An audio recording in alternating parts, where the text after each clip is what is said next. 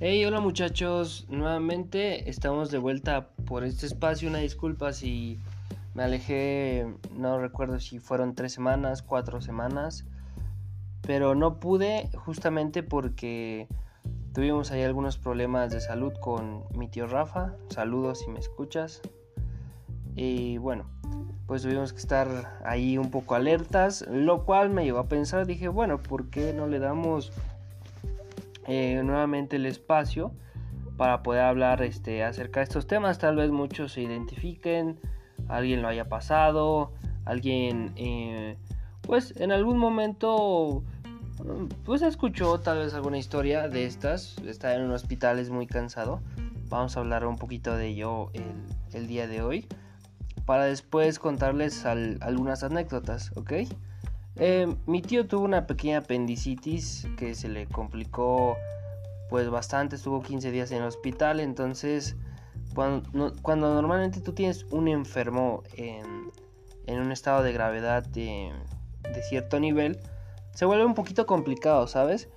Ya que tienes que estar mucho tiempo con él y y más que nada por los cuidados que llega a tener esa persona. Entonces para mí y para mi familia fue un poquito complicado porque pues como todos trabajamos, ya estamos este, todos en una edad digamos productiva, pues teníamos que, que rolarnos un poquito, ¿no? Entonces yo apoyando un poco a la familia, más que a mi mamá, para que no estuvieran, digamos, en una guardia todo un día cuidando a mi tío para lo que se necesitara, ¿no? Para que también tuviera pues descanso físico y mental que es muy necesario cuando pasan este tipo de cosas, ¿ok? Bueno, yo llegué justamente, llegué haciendo el milagro porque prácticamente un día antes de que me fuera, ese día mi tío salió del hospital, ¿ok? Ya lo habían operado, le habían extraído su apéndice y en esos precisos instantes salió pues casi en simultáneo cuando yo me fui a descansar, ¿no? Ya habían pasado, digamos, mi turno de 24 horas. Entonces yo llegué eh, el día antes de que pudiera darse la alta médica.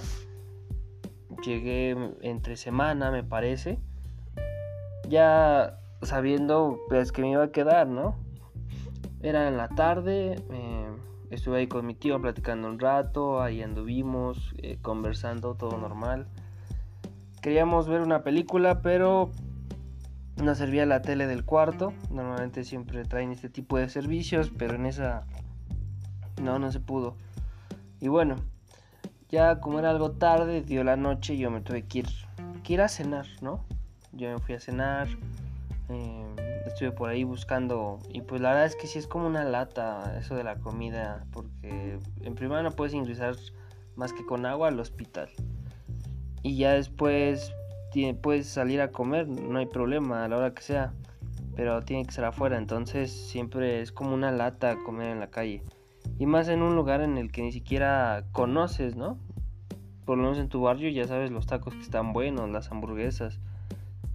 Conoces a Doña Pelos, pero aquí no, güey. O sea, tienes que adivinar o ver de reojo o oler si te va a gustar, porque de otra forma eh, va a estar medio complicado. Entonces, ese es un tema muy importante. También estar muy bien hidratados. Total, yo acabé de, de, cenar y me regresé de vuelta. Mi tío la verdad estaba ya pues muy cansado, este, no había dormido bien por el dolor, porque cuando es eso de la vesícula y conlleva alguna operación, normalmente no pueden estar acostados de lado por el mismo dolor o porque no deben. Eh, entonces fue algo muy eh, pues frustrante. Yo lo veía en su cara como ya quería irse, ¿no? Una desesperación muy grande. Total, se durmió y ya era la noche. Dije, bueno, ahorita veo una película y ya me duermo. Pero ahí no es como un cuarto, ¿verdad? Ahí tienes un sofá cama, una si te va bien un sofá cama. De esos que se reclinan nada más. Si ya de plano eh, te va muy jodido, pues una silla, güey, ahí te duermes sin ni modo. O en el piso.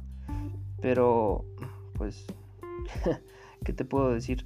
Es de las dos formas yo creo que es muy incómodo. A mí me tocó el sillón reclinable y la verdad es que no dormí ni madres. Toda esa noche yo quería dormir, no, no podía, hacía un calor espantoso. No, fue algo muy horrible. Ok, de verdad es que, que no se lo recomiendo. Fue, fue algo muy, eh, muy incómodo porque yo soy muy alto, entonces, o sea, mido más de 1,90. No es muy fácil tomar una posición para dormir, ni siquiera lo en mi cama. Y eso que es queen size, creo. Entonces, no pude dormir, ¿sabes? Fue algo muy, muy incómodo. yo estaba como de no mames. Y así pasaron este, horas. Yo quería cargar mi teléfono. Supuestamente es de carga rápida, pero los conectores estaban lejos. Así que lo tenía como que dejar ahí. Y tipo lo dejaba una hora y solo cargaba como 15%. Cuando en una hora me cargaría el 50% sin problemas. Entonces dije, puta madre. Ni siquiera podía, este, pues jugar o alguna cosa porque se me iba a descargar rápido el teléfono o ver una película por, lo mismo. Entonces fue toda una lata. Eh, ya sin dormir toda la noche con el estrés, este, pues un poco frustrado por esa parte de no poder dormir. Eh, agarré lo mismo, fui a desayunar, eh, fui a relajarme un poquillo, a tomar aire fresco, porque les digo, se atrapa mucho el, calor. No, no hace mucho calor, pero te da un bochorno que dices, no jodas. Aparte, el, el sillón era de vinipiel. Entonces hace que sudes mucho por, por el material en el que está hecho. Realmente fue algo, me acuerdo, y algo muy frustrante porque la incomodidad llega a, niveles muy, muy máximos, ¿no? No me imagino, ahora imagínense, eso fue después de la cirugía de mi tío, pero imagínense este, a personas que luego su vida dependen de si van a vivir o van a morir, cómo estará la otra persona, eh, dependen de donaciones, depende de muchas cosas, ¿no?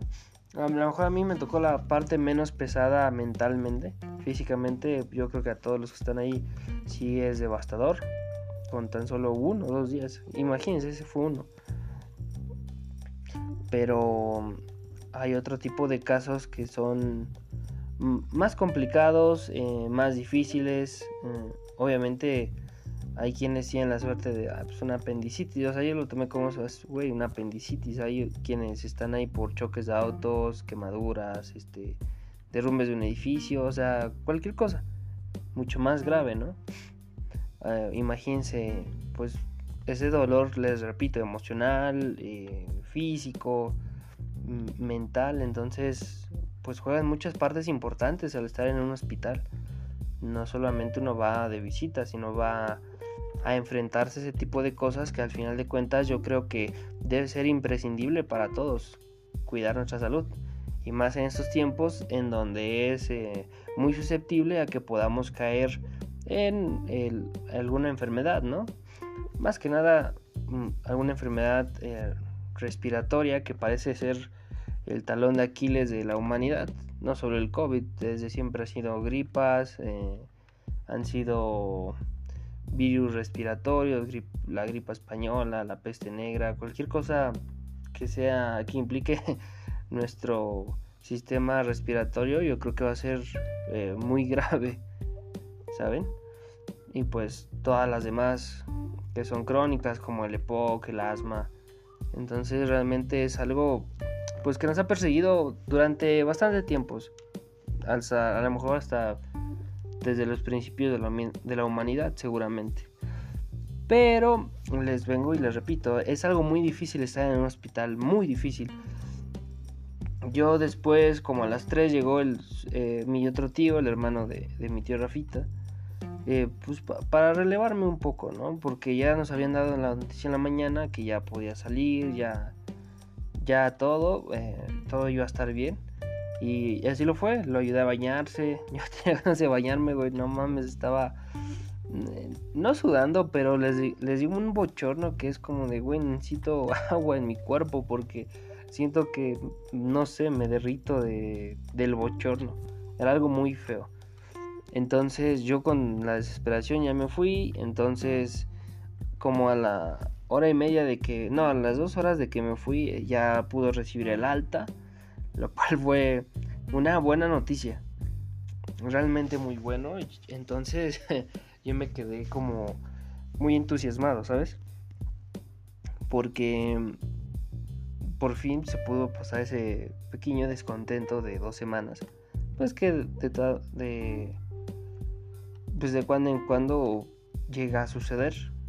Así puede ser, no sé, el algoritmo de la vida, por no decir el destino, como, como ustedes lo quieran ver. Pero son cosas que pasan, ¿no?